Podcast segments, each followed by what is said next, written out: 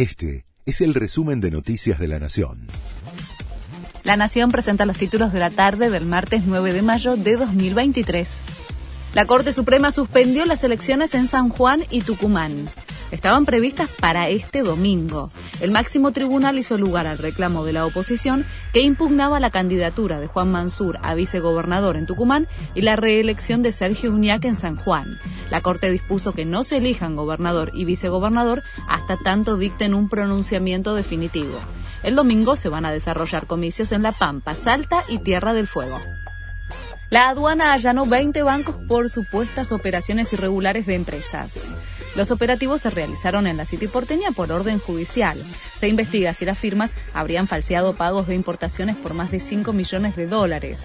Estarían involucradas 46 empresas, 13 personas y 3 sociedades en Estados Unidos.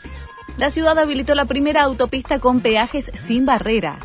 Se trata de la Ilia. Se inauguró en el sentido al centro el sistema conocido como Free Flow, que detecta a través de cámaras dispositivos de telepase y patentes para evitar detenciones.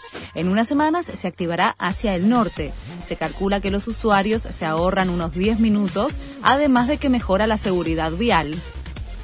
Murió Rita Lee, la máxima estrella del rock brasileño. Tenía 75 años y en 2021 había sido diagnosticada con un cáncer de pulmón.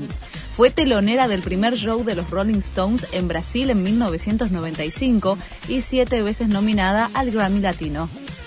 Jorge Messi desmintió las versiones sobre el futuro de Lío. El padre y representante del jugador aseguró que no hay absolutamente nada con ningún club para el año que viene y confirmó que todavía no tomaron ninguna decisión.